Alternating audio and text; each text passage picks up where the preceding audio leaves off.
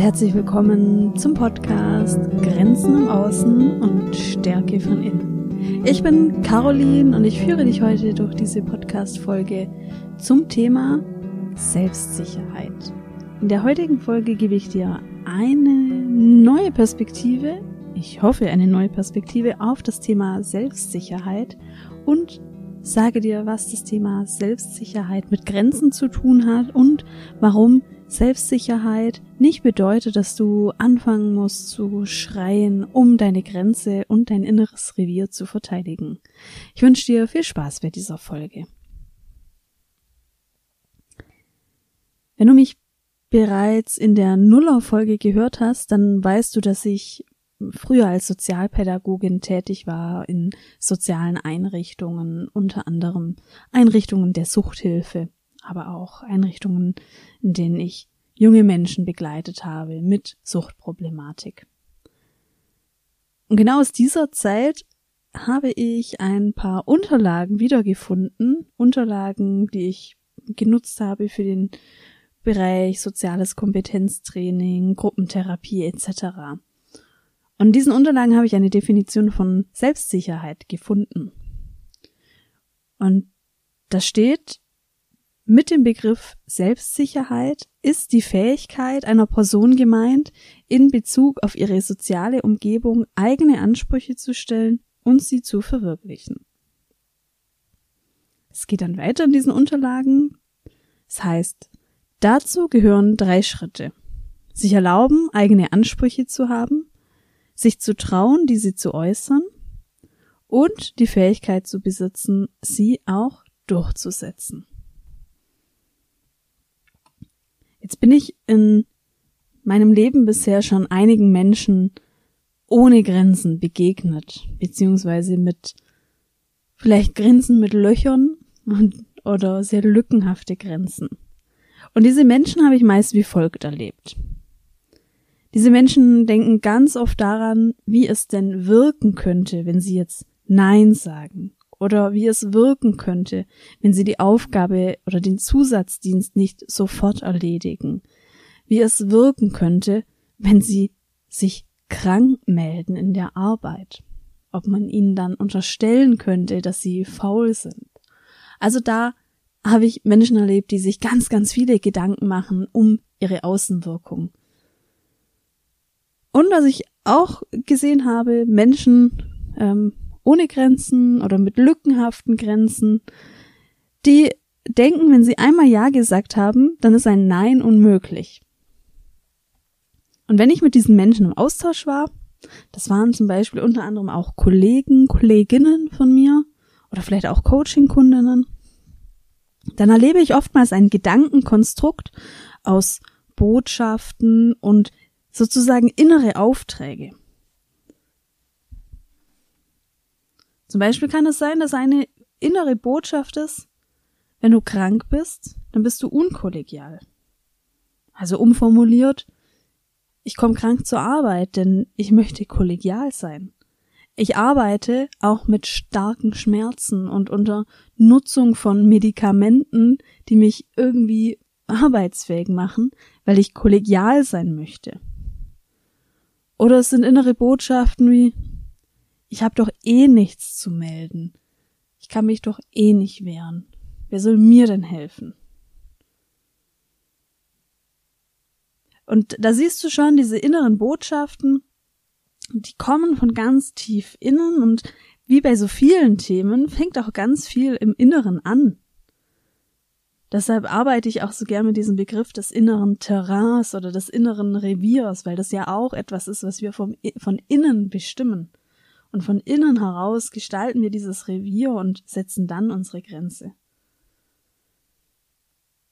Jetzt geht's aber heute um das Thema Selbstsicherheit und da möchte ich dir ein Modell vorstellen, das ich auch in den Unterlagen gefunden habe und was für mich einfach sehr, sehr schlüssig darstellt, wie komplex Selbstsicherheit ist und dass Selbstsicherheit oft nicht das ist, was wir tatsächlich vermuten. Dieses Modell beschreibt Verhaltensweisen in drei Kategorien. Es gibt das unsichere Verhalten, das aggressive Verhalten oder eben das selbstsichere Verhalten.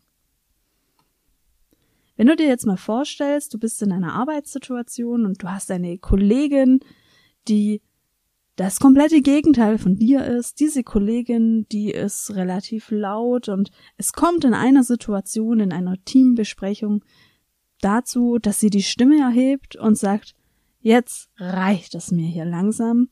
Ich finde diesen Prozess hier mehr als sinnfrei. Ich möchte auch kein weiteres Argument mehr hören.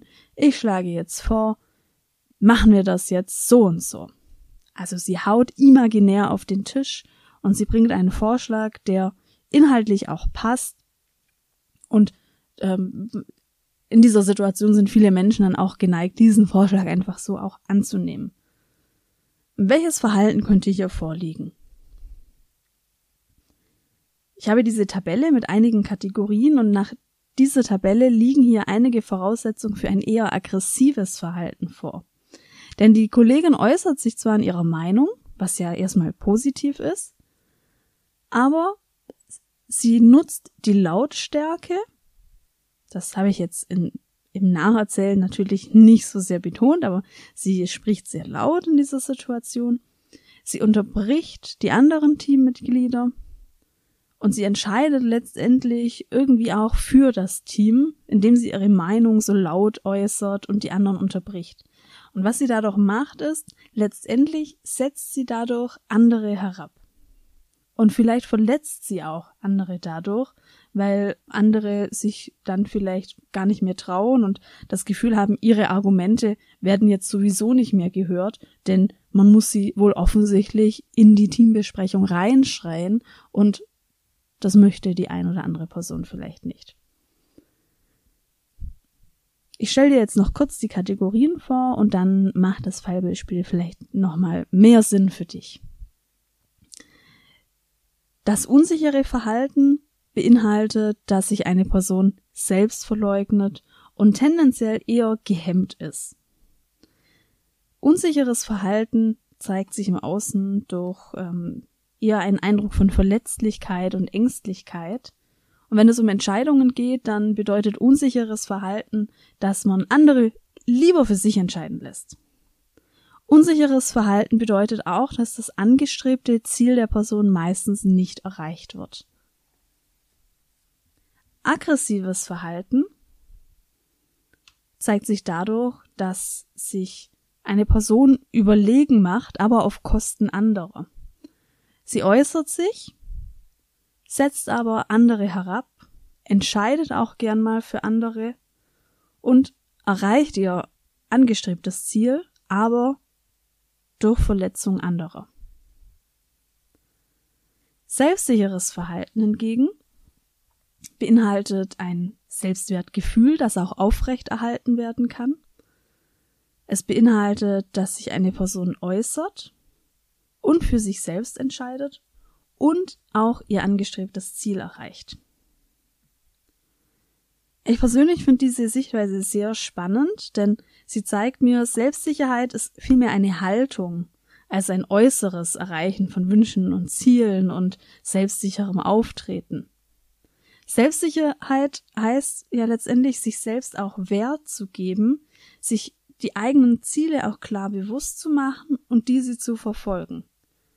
Selbstsicherheit bedeutet aber nicht, laut zu sein. Es bedeutet nicht, auf den Tisch zu klopfen. Es bedeutet nicht, andere vor den Kopf zu stoßen. Und das finde ich sehr, sehr spannend, denn auch ich habe so eine Wahrnehmung auf das Thema Selbstsicherheit, beziehungsweise da kommen Bilder in mir hoch, in denen ich vermeintlich selbstsichere Personen sehe, die ähm, ein dementsprechend selbstsicheres Auftreten haben, also eine Außenwirkung, die laut sind. Und wenn ich aber mit diesem Kategoriensystem da drauf schaue, dann ähm, sind tatsächlich einige der Bilder und Personen, an die ich denke, eher aggressiv. Und das macht für mich schon auch sehr, sehr viel Sinn, und für mich ist es sowieso sehr viel positiver, wenn ich weiß, Selbstsicherheit bedeutet nicht, dass ich laut sein muss und das bedeutet nicht, dass ich auf den Tisch schlagen muss. Also ich finde das erstmal sehr, sehr beruhigend, wenn ich diese Sichtweise erhalte. Was heißt das jetzt für dich und für deine Grenzen? Zur Selbstsicherheit gehören ja drei Schritte. Es gehört dazu, sich zu erlauben, eigene Ansprüche zu haben und dann sich zu trauen, diese zu äußern und dann die Fähigkeit, sie auch durchzusetzen. Ich möchte dir jetzt auf den Weg geben, dass du dir erst einmal Gedanken machst um das Thema eigene Ansprüche und dass du dir eigene Ansprüche erlaubst. Das ist der erste Schritt in Richtung Selbstsicherheit.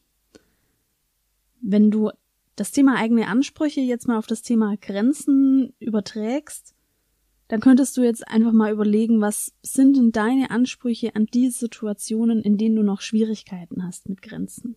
Und das wäre dann der erste Schritt. Vielleicht möchtest du das auch für dich aufschreiben, die Situationen, in denen dir Grenzen noch schwer fallen und welche Ansprüche du dir in dieser Situation erlaubst, aus deiner erwachsenen, starken Perspektive. Das war's zu dieser Folge. Ich wünsche dir viel Spaß bei dem Thema eigene Ansprüche und ich freue mich, wenn du in der nächsten Podcast-Folge wieder dabei bist.